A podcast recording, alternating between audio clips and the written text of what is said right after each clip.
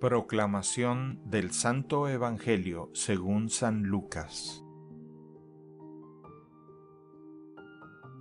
En aquel tiempo, cuando Jesús expulsó a un demonio, algunos dijeron, Este expulsa a los demonios con el poder de Satanás, el príncipe de los demonios.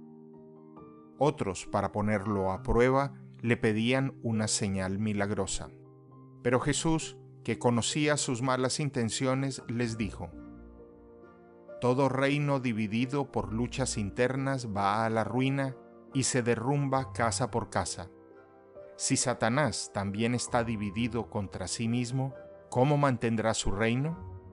Ustedes dicen que yo arrojo a los demonios con el poder de Satanás. Entonces, ¿con el poder de quién los arrojan los hijos de ustedes? Por eso, ellos mismos serán sus jueces.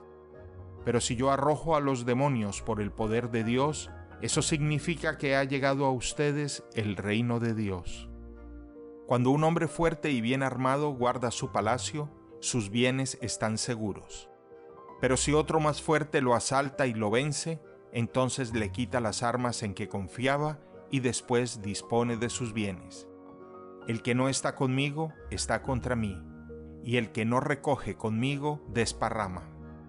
Cuando el espíritu inmundo sale de un hombre, anda vagando por lugares áridos en busca de reposo, y al no hallarlo dice, volveré a mi casa de donde salí, y al llegar la encuentra barrida y arreglada. Entonces va por otros siete espíritus peores que él y vienen a instalarse allí, y así la situación final de aquel hombre resulta peor que la de antes. Palabra del Señor. El Evangelio del Día es producido por Tabela, la app católica número uno para parroquias y grupos. Para escuchar este episodio y mucho más contenido devocional católico, descarga la aplicación Tabela disponible gratis en el Google Play Store o la Apple App Store.